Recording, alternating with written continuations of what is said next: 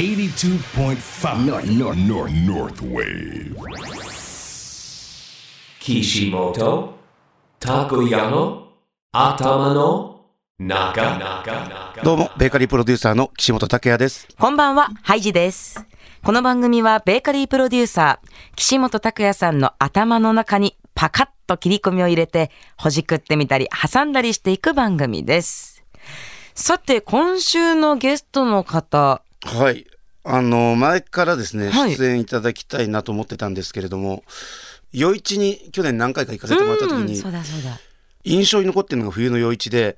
また夜市をクローズアップする中で、前から僕ずっとオファーしてたんですけどね、はい。あの夜市のループ、もう1年以上前ですかね、ループの井内社長ええ、に出ていただいたんですけど、この井内社長のこのやっているレストランのシェフ。二木シェフにいろいろなお話を聞いてほじくらせていただけたらなと思っております。岸本さんは、ニキシェフが作ったお料理を召し上がったことは、じゃあもう何度かあるっていうことなありまんですよね。すし、このイマジネーション豊かな料理なので、そこら辺もどういうふうに考えてるのかとか、ああ、気になるやっ。ぱ札幌から90分ぐらいなんですよ、車で。夜市まで。そう、だからね、僕の中ではすごい、本当旅をしているっていう、うんまあ、また全く違う空間の場所に行けるので、うん夜市に行くのは一つの僕のいつも楽しみの一つなんですよね。そうですね。あの、我々からすると、近いっていう感覚があるからこそ、じゃあ、毎度毎度遊びに行くのかって言われたら、しばらく行ってなかったなっていう方もいらっしゃると思うんですよ。意外と札幌の方ってそうみたいですね、うんこの間もねちょうど話をしたら意外と近いから行かないんですよって言ってたんですけど僕は夜市好きでまたいっぱい行きたいなとは思ってるんですけど、ね、そうなので、今週のこのお話を聞いて、ぜひ皆さんにも夜市にお出かけいただきたいなと思います。ということで、今週は岸本さんの頭の中と、夜市、ループの2期シェフの頭の中をほじくっていきたいと思います。はい。それではまず一曲いきましょうか。はい。今回あの「フレーバー・オブ・ライフ」なんですけど離れ組さんが歌ってる曲がすごい心に響いて僕好きなので、はい。今日はまずは、えー離れ組の「フレーバー・オブ・ライフ」どうぞ 岸本拓也の頭の中 お送りしたのは離れ組 Flavor Of Life でした。岸本拓也の頭の中。ベーカリープロデューサーの岸本拓也さんとハイジでお送りしています。今週は余市にあるワインを楽しむホテルループの仁木偉シェフと Zoom がつながっています。こんばんは。あ、どうもこんばんみはき。さんこんばんは。岸本ですあ、どうも岸本さん。ご無沙汰してますご無沙汰してます。どうぞよろしくお願いしますはい、よろしくお願いします。今日はありがとうございます。なんかこうやってね、オンラインで会えてもなんか嬉しいですし、ね意外とやっぱり僕、ニキツさんの料理大好きで、もう料理本当食べに行くんですね。ただこうやってじっくりとお話をする機会って意外とないんですよ。うんうんだから今日すごい楽しみにしてたので、ハイジ、どんどん ね、ほじくっていきましょう、今日。はい。ではまず岸本さんに向けても、リスナーさんに向けても、ニキシェフがどんな方なのか簡単にプロフィールをご紹介させていただきます。ありがとうございます。辻調理師専門学校を卒業されておりまして、その後、京都の日本料理店からフレンチ、そしてスペインの星付きレストランまで幅広く経験されています、シェフソムリエ。2020年のループ開業から料理長を務めてらっしゃいます。ということで、もう子供の頃から料理人は目指していたっていう感じだったんですか？あ、そうですね。あのーもう小さい頃から食べることが好きでですね。あのーよくそのは母の、まあ、お手伝いだったりとか、その、まあ、兼業農家だったこともあるんですけども、うんなかなかこう、手伝わないとご飯にありつけないということがあったので、へおのずえ。とこう、あの、台所に立つことが多くなって、でやっぱり自分も食べ、食べるのが好きだったので、こう、人に喜んでもらうには、あの、やっぱり自分の好きなことを、あの、して、喜んでもらう方がいいなと思ったので、うんうん。で、まあ、料理人になろうと思ったのうんが、あの、あんまり迷わなかったですかうね。ちなみに兼業農家さんっていうのは何を作られてたんですか、あの、実家岡山なんですけど、あ、そうなんですね。へえ。はい、桃とぶどう。と、はい、あと野菜、あの、何種類かは。はい。ザ・岡山なイメージがありますね。ねすごいんだよね、あの、なんだっけ、あのマスカットの高級なやつ。はい。あ、シャインマスカットとかですか？その上になんかもう一個あるのよ。え、ななんんだろう。か前このマスカットの映画見たもん。マスカットの映画幸せのマスカットってあああ、はいはいはい。そう、あれ見て、俺岡山行きてえなと思っちゃって。そうそうそう。そうか、フルーツも作られていたということだったんですね。はいで、料理人になって、その初めてというか、ついたお店っていうのはどういったところだったんですか？あの、やはり自分の、その自国の料理を極めたいと思って、で、日本料理やるならやっぱり京都だなと、こう、すぐイメージして、で、あの、京都の、えー京都吉兆という、えーお店で、えー7年ほどですかね、働かせていただいて、はい。そこがスタートですね。はい。で、私先ほどフレンチですとかスペインっていうお話もさせていただいたんですが、そうなんですそこからどのように歩んでいくんですかこの日本料理から。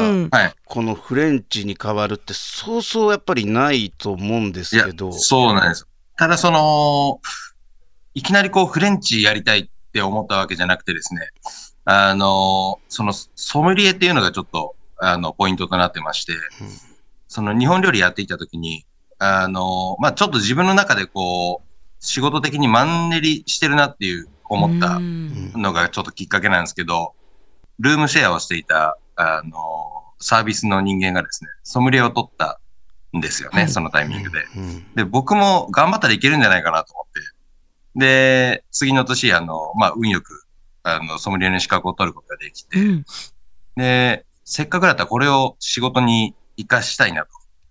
当時、そのキッチンってもう、フロアと完全に分かれていて、そのお客様の前でサーブをするっていうことは、もう100%なかったの。うーん。で、えーまあ、ご縁があって、その京都の、えーフレンチ、あの、山地洋介というお店なんですけども、はいそこで、あの、サービスとして入る、決まってですね。ええ。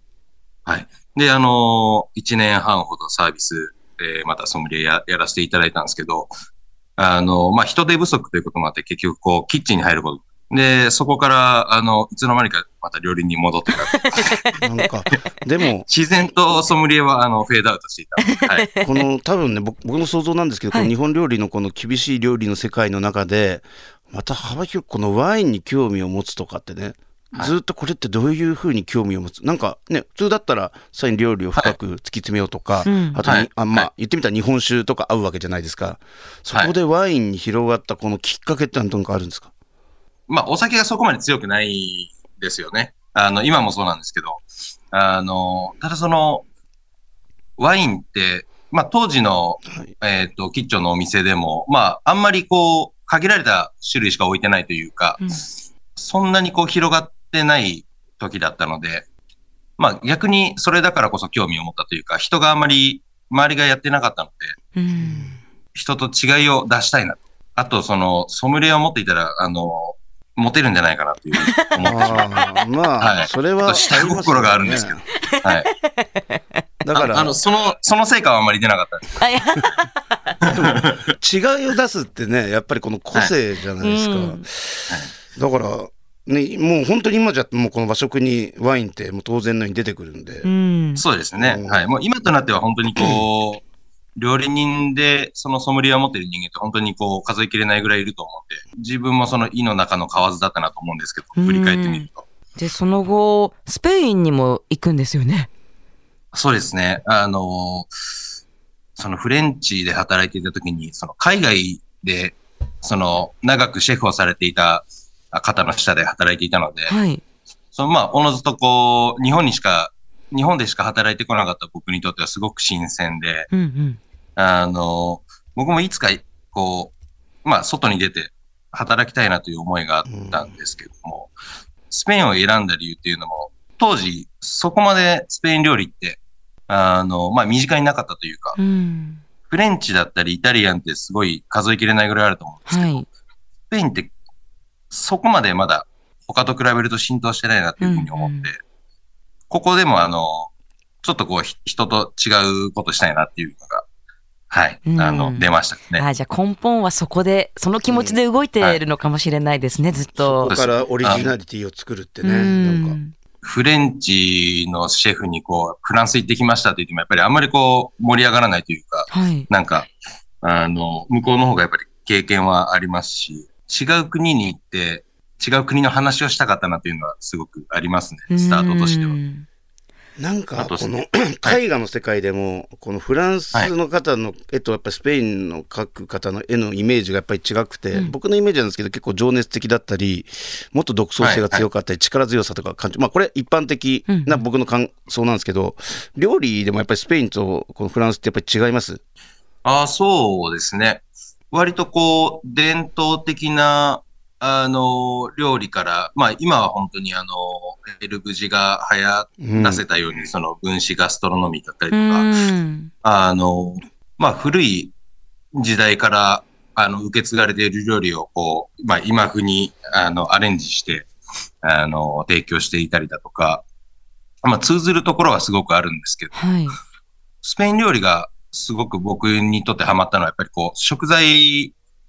を第一に考えるというか、うんなんか食材の美味しさを、こう、伸ばすような、あの、調理方法、すごくシンプルな調理方法されているので、それがなんか日本料理とも、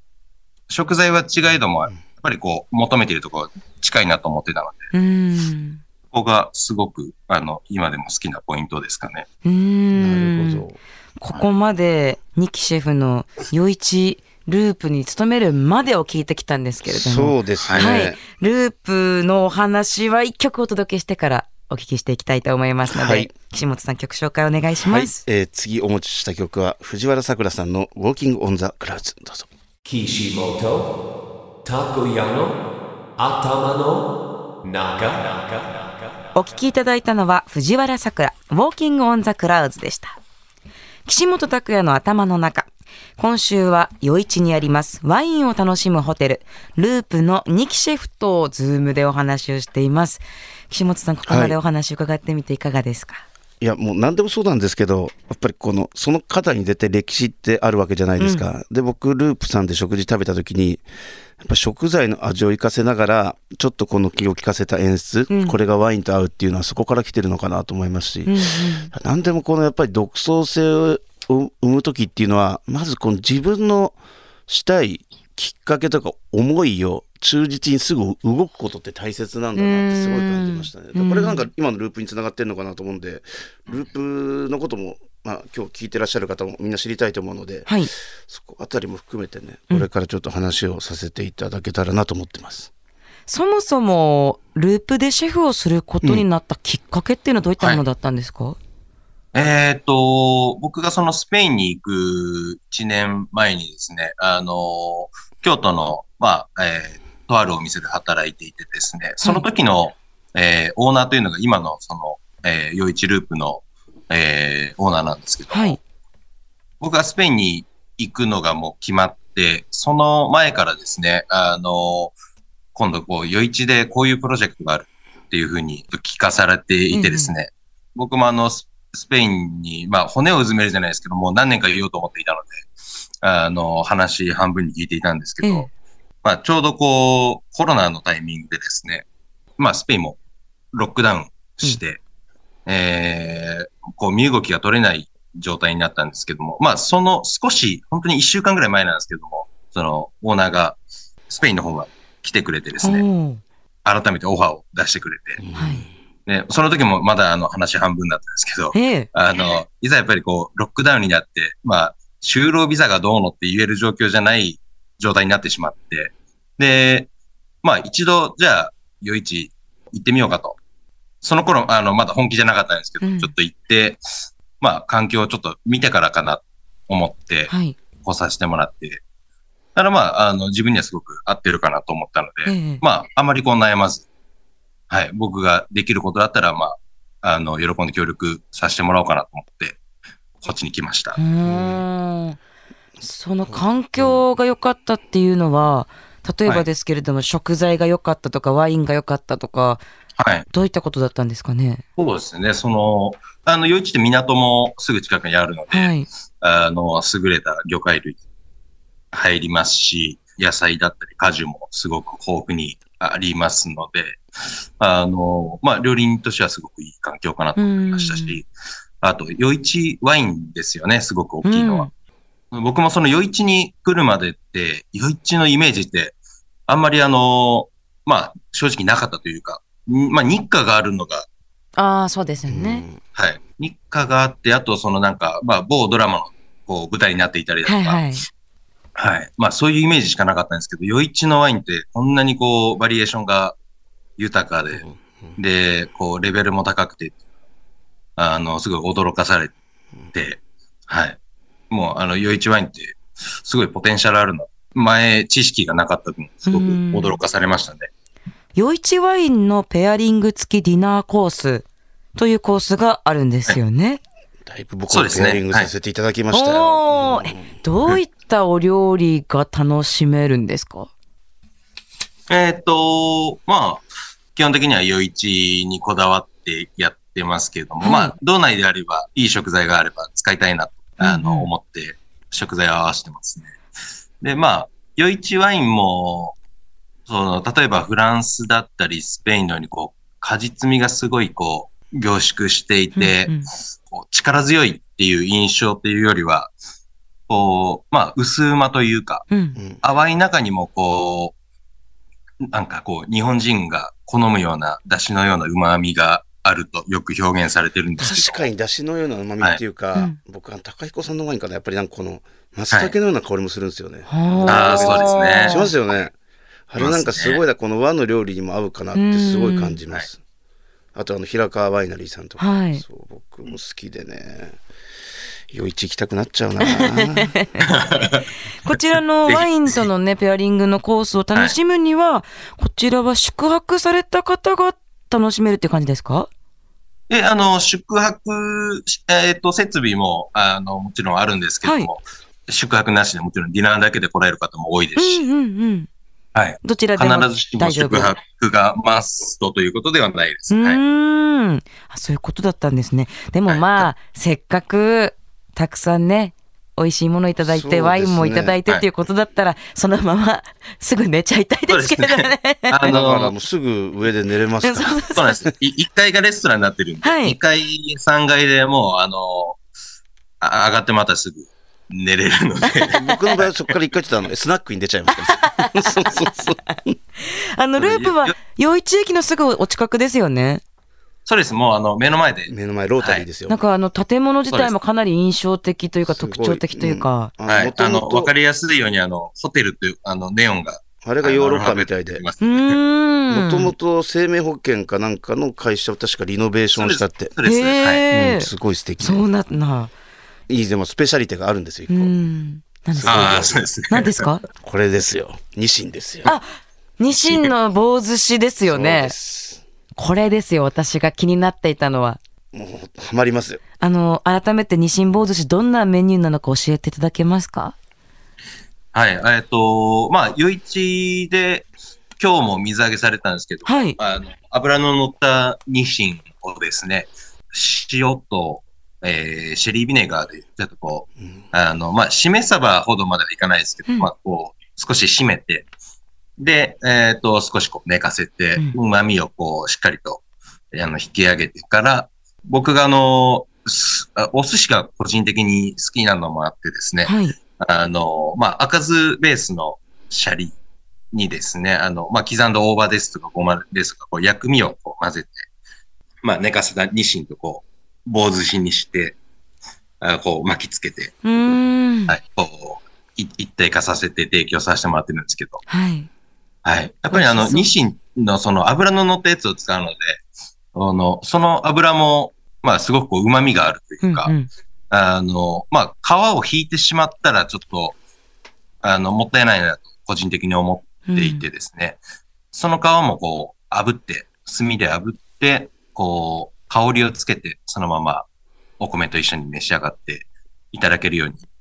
提供してます。うーん。こちら、岸本さん、もう、いただいてるんですよね。食べてそうものすごい美味しいなと思ってこの魚何ですか？って聞いた時ニシンって僕ね、あの横浜住んでたり、ニシンそばとかしかだからこうニシンのこの可能性がすごいなと思ったことと純粋にやっぱり美味しいんですよ。うまみがあって。それとやっぱりワインと合わせと絶妙ですね。うんだから、このスペシャリテは必ず出していただきながら連泊していろんな料理食べたいあなあいいですねとか考えちゃったりしてます。その日清坊寿司がですね、この FM ノースウェーブの北海道お土産グランプリで一般食品部門グランプリを受賞されたということでおめでとうございます。ございますいやありがとうございます。あの、びっくりです、自分でということは、これレストランのメニューでも楽しめるし、あの、催事とかでも販売されてたじゃないですか。あ、そうですね。そういったところでも楽しめるっていうことで、これからはい販売の予定とかはあるんでしょうか、ホームページの方からアクセスしていただいて、まあ、えっ、と、ループから発送させていただくというのは、あの、今やってます。あとはまあ、ねあの、催事が、あの、年に何回かやらせていただけることになっているので、うん購入していただければと思ってます。もうチェックしておきます。美味しいです。ありがとうございます。岸本さんもまた次すぐはい行。くと思いまあの、すので。今計画をしておりますので、ぜひよろしくお願いします。ということで今週は、余市ループの仁木偉シェフと Zoom でお話をしました。どうもありがとうございました。はい、ありがとうございます。ありがとうございます。それでは岸本さん、あっという間にお別れの時間です。早いですね。はい。えーそれでは良い週末を、ベーカリープロデューサーの岸本拓也でした。ハイジでした。